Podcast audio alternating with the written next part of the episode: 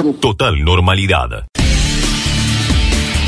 Intendente de Bahía Blanca, Héctor Gay. Un paso importante en, uno de los temas que eh, realmente habíamos anunciado para, para esta etapa de, de nuestra gestión, que es la puesta en valor del Parque Independencia. La intención dentro de lo que es el trabajo de la Secretaría de Movilidad Urbana y Espacio Público es poner en valor esto eh, y hemos recurrido a lo que nos pareció más lógico, que es un concurso de ideas eh, junto con el, Colegio de Arquitectos para eh, saber qué es lo que se puede hacer en un espacio tan significativo que tiene alrededor de 60 hectáreas este, y que, insisto, se puede hacer un, un buen trabajo. Audio Canal 7 Bahía. El intendente Héctor Gay adelantó que regresará al público a las competencias automovilísticas. El jefe comunal aseguró que se hará la primera prueba en un encuentro de categorías regionales que se va a concretar el último fin de semana de este mes. El autódromo estará habilitado para un 30% de su capacidad. Algo similar se está analizando para el MINSET. El, principal índice que nosotros seguimos siempre, que es la ocupación hospitalaria, claramente ha, mejorado.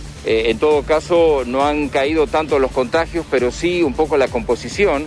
Digamos, hoy hay mucho contagio de gente joven, mucho contagio de gente joven y de reuniones sociales, y esto, bueno, este, se está dando en muchos lugares. Ojalá cuando termine el verano nuestro ya tengamos alguna precisión de la vacuna, porque hoy parece ser la única salida. Pero bueno, este, esto no debe relajarnos. Queda poco por habilitar y lo que queda es aquello que no está habilitado en ningún lado. Nosotros estamos evaluando ahora qué vamos a hacer con las colonias de verano y qué vamos a hacer con Maldonado, porque estamos esperando esas instrucciones a nivel nacional.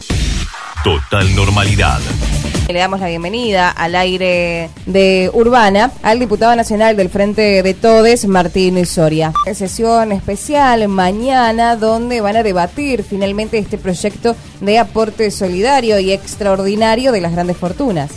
Muy pocas personas, calculemos que no llega a 10.000 personas a lo largo y a lo ancho de toda la Argentina con un patrimonio de más declarado, ¿eh? de más de 200 millones, con lo cual es digamos, un aporte que se le está pidiendo en, el, en un momento crucial de la Argentina y del mundo, ¿no? Estamos en el medio de la pandemia, en Europa con una segunda ola que la estamos viendo por televisión, lo que está generando, y es un debate que se empieza a dar no solamente en la Argentina, ¿no? En varios países este, del mundo eh, están debatiendo precisamente esto, ¿no? Alemania, España, Inglaterra, Suiza, Italia, Rusia, Dinamarca, este, están tratando de recurrir a este aporte extraordinario que se va a pedir por única vez precisamente este, digamos a los beneficiarios de esa teoría del derrame que nunca llegó, ¿no?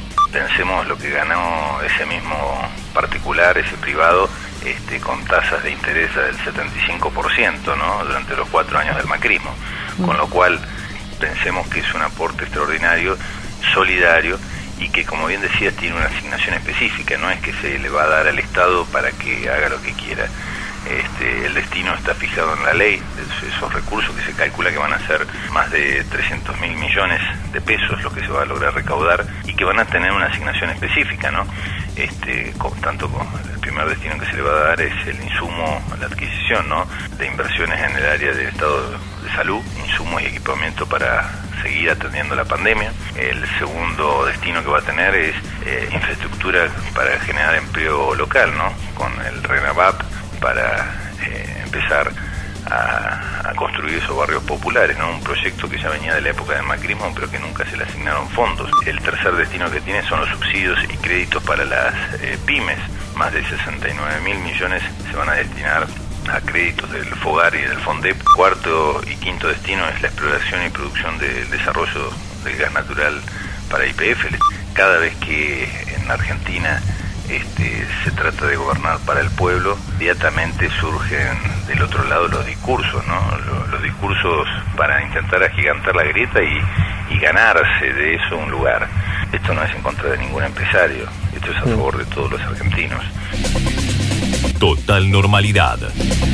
Audio Futurock. Vamos a charlar con el diputado nacional eh, del PRO por la provincia de Salta, por supuesto, dentro de Juntos por el Cambio, es el señor Martín Grande que tiene la amabilidad de atendernos. Y te lo pregunto puntualmente, ¿vos hoy recomendás el dióxido de cloro? Lo que yo dije en el Congreso de la Nación es que hemos pedido ya, no sé, más de 25 diputados que se hagan los estudios al respecto del dióxido de cloro. Nosotros queremos que se hagan los estudios porque dentro de la Cámara de Diputados somos muchos los que lo consumimos y no nos hace mal. Y no queremos promover el, el consumo de dióxido de cloro sin que el Estado haya hecho los estudios correspondientes y el Estado no los hace. Entonces creemos que en esta carrera económica más que sanitaria que están haciendo todos los que hacen vacunas, corremos muchos riesgos y hay caminos alternativos que han tomado otros países. No, no digo, en Bolivia no está aprobado la utilización de dióxido Sí, de ya está aprobado, No, definitivamente el, aprobado. No, el Parlamento lo aprobó y el, el gobierno no lo reguló. Bueno, no lo habrá regulado el gobierno porque Y de hecho el gobierno nuevo no gobierno. recomienda- Pero la realidad, la realidad es que está aprobado y falta que el gobierno lo reglamente, pero está aprobado.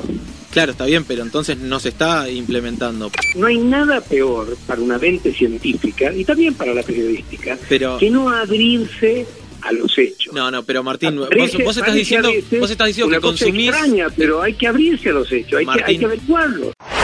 AM 840 Panorama. Audio LU2. Claudio Martínez, inspector eh, de mm, educación eh, en nuestra ciudad y en la zona. ¿Cómo están transitando esta etapa en la cual la presencialidad selectiva, pero presencialidad al fin en varios sectores está presente? Estamos con proyectos de revinculación educativa, ¿está bien? Esto está habilitado en la ciudad y en parte de, en parte de la región educativa desde que pasamos a un estadio medio de circulación del virus. Tenemos escuelas de ambas gestiones que han presentado proyectos, algunos proyectos han sido aprobados en primera instancia, otros han vuelto para su revisión, hay establecimientos que iniciaron la semana pasada y otros que están iniciando esta semana. Está bien, es un, es un, un trabajo que lleva adelante la escuela con los docentes y con la comunidad educativa. Y el proyecto se eleva a cada jefatura de distrital, si es de gestión estatal, y regional, si es de gestión privada. ¿Y qué es lo que se tiene en cuenta para habilitarlos o para no habilitarlos?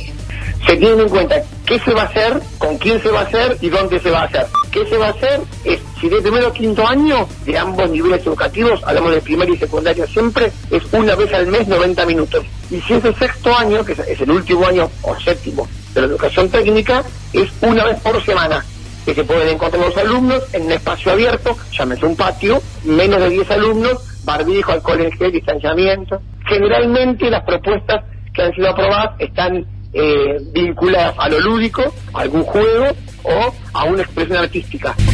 Bueno, y mencionamos la semana pasada que ya varios colegios privados de la ciudad presentaron protocolos para realizar las actividades socioeducativas que fueron aprobadas por la provincia.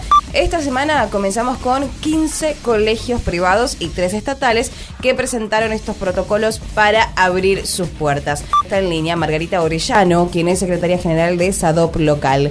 El regreso a clases en este momento tiene que ver solo con actividades socioeducativas de revinculación, digamos, no, no tiene que ver, no está relacionado con la continuidad pedagógica. Eso es una aclaración que vale la pena hacer, digamos, porque son actividades que se realizan pura y exclusivamente al aire libre eh, durante 90 minutos y están destinadas a los últimos años de eh, cada ciclo y a aquellos alumnos y alumnas que no pudieron por algún motivo eh, seguir con la continuidad pedagógica en el transcurso del año.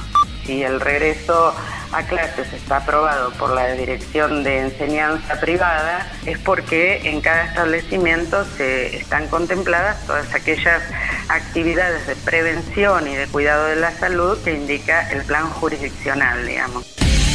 Soledad Acuña, ministra de Educación de la Ciudad de Buenos Aires. La izquierda ha tomado una fuerza muy grande, donde además el perfil de los estudiantes cada vez va teniendo un sesgo más claro, empiezan a estudiar la carrera docente y esto es igual en todo el país porque, porque se refleja también en las encuestas que hace el Gobierno Nacional, el Ministerio de Educación de la Nación, son personas cada vez más grandes de edad que eligen la carrera docente como tercera o cuarta opción luego de haber fracasado en otras carreras y si uno mira por nivel socioeconómico, que no debiera ser como un determinante, pero si uno mira en términos de capital cultural y de experiencias enriquecedoras al momento de aportar para el aula, la verdad que son de los sectores cada vez más bajos socioeconómicos los que eligen eh, estudiar la carrera docente. Tiene que ver también, hablando de la raíz, con la formación y con el perfil de quienes eligen estudiar, que eligen militar en lugar de, hacer docencia.